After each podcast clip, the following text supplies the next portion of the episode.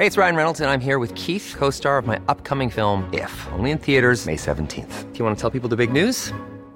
All right, I'll do. Sign up now and you'll get unlimited for $15 a month in six months of Paramount Plus Essential Plan on us. Mintmobile.com slash switch.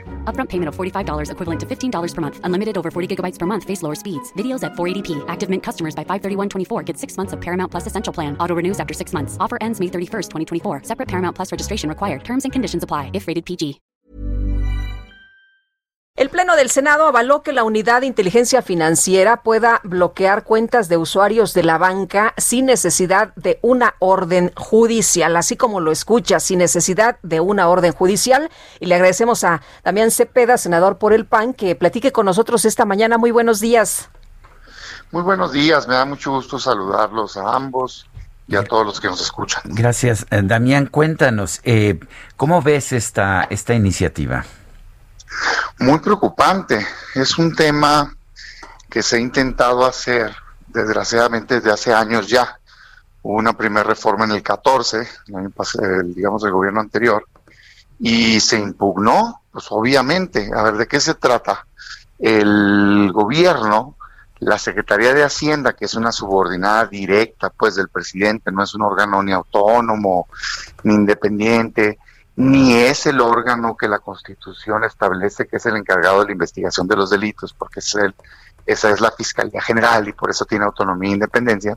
Bueno, sin ser nada de esto, pretende poder bloquear a los ciudadanos sus cuentas, dejárselas congeladas, que no las pueda mover. Esto es, pues es una detención de bienes, pues de propiedad de alguien. El dinero es propiedad, como si fuera una casa, como si fuera un terreno, en fin. Eh, sin tener que ir ante un juez, que es pues la instancia imparcial, ¿verdad? En donde en teoría, según la Constitución, te deben de acusar si creen que cometiste un delito y tú te debes de poder defender ante ese juez imparcial. Bueno, sin nada de eso, pretenden que Hacienda, vía la Unidad de Inteligencia Financiera, te pueda bloquear tus cuentas. Decía yo que es una historia que ya tiene años, porque se intentó hacer con una reforma en 2014 y claro que pues fue declarada inconstitucional. O sea, los amparos se han venido ganando, hay criterios ya de la Corte que dicen, oye, no, espérame tantito. O sea, tú no eres juez. ¿Quieres que se le bloqueen las cuentas a alguien? Si ven y pídeselo al juez.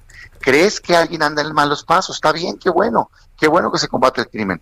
Agarra los indicios, ve con la fiscalía, que es la que investiga los delitos, y que pidan a un juez y le digan, mire, señor juez, esta persona anda en malos pasos, creemos que estas cuentas son ilegales, pedimos detenerlo como medida cautelar, en tanto se hace toda la probatoria, no desde la oficina, en Hacienda, sin, digamos, esta instancia de revisión, el bloqueo. Porque mira, yo estoy de acuerdo en que se fortalezca. De hecho, me parece que una de las áreas que se tiene que fortalecer es precisamente la inteligencia para combatir el crimen. Claro que sí, y particularmente la inteligencia financiera. Con eso cuenten con nosotros, pero no deben de tener manejo discrecional, porque así como celebro los anuncios que han dado de que han congelado cuentas de grupos de crimen organizado, pues también rechazo el uso político, por ejemplo, cuando los manifestantes de Chihuahua se les investigaron las cuentas, espérate tantito, ¿cómo que porque protestaron por una presa, de repente ya se le congelaron las cuentas? Eso está pésimo. O sea, tú, lo que dices es que se va a usar de manera discrecional, no necesariamente para combatir eh, terrorismo y otros eh, asuntos, operaciones con recursos de procedencia ilícita asociados a otros delitos. Es que particularmente ese que acabas de mencionar, operación con recursos de procedencia ilícita, es muy genérico, pues. Entonces, a cualquier persona que este, se le quiera decir cualquier cosa, pues por lo pronto te lo bloqueo. Y yo lo que creo, lo que creo importante que sepa el ciudadano, es que que una dependencia dependiente del Ejecutivo diga que tú tienes un problema, no significa que lo tengas. O sea, ¿cuántas veces vemos que luego les desbloquean las cuentas o que se ganan los juicios? yo no estoy hablando de nada más de un gobierno, ¿eh?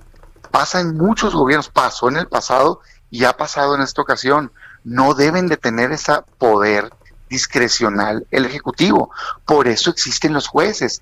Y la Constitución nos protege, pues está lleno de principios, el 14, el 16, el 20 de los artículos de la Constitución, que te dicen, por un lado, que, pues por supuesto que nadie debe ser molestado ni en su persona, ni en sus propiedades, sin mandamiento de autoridad competente, en este caso un juez, que te dicen que tienes derecho a que te juzgue un, pues una persona imparcial, que no dependa, digamos, de ningún poder más que el Poder Judicial, que te dice que la autoridad administrativa no puede poner penas, no pueden poner sanciones aunque quieran, aunque tengan un buen propósito, salvo las administrativas de violaciones de reglamento. Entonces, es brincarse todo eso.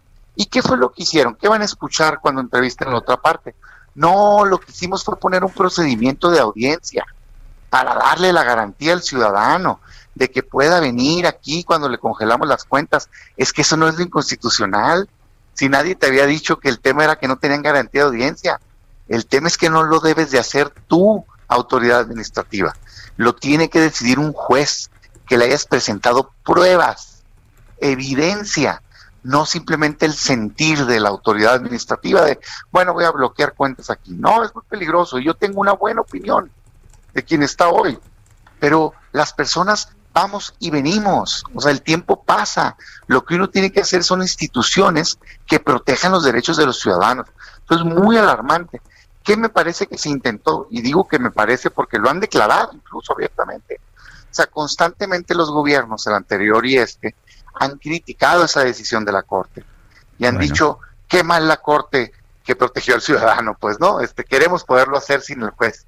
Entonces quieren volver a intentar esto, por eso cambiaron la ley, para volver a ir a la Corte y previsiblemente, esto ya lo digo yo, es, es una percepción mía, intentar con esta nueva integración de la Corte que ahora sí les digan, ya pues, sí puedes. Y eso sería bien delicado para los mexicanos. O sea, básicamente el que me está escuchando es, te van a poder bloquear tus cuentas sin ir ante un juez. Así de grave. Pues no, por supuesto que eso está muy mal. Damián, Damián Cepeda, senador por el Partido Acción Nacional, gracias por conversar con nosotros. Muchas gracias, un saludo a ambos.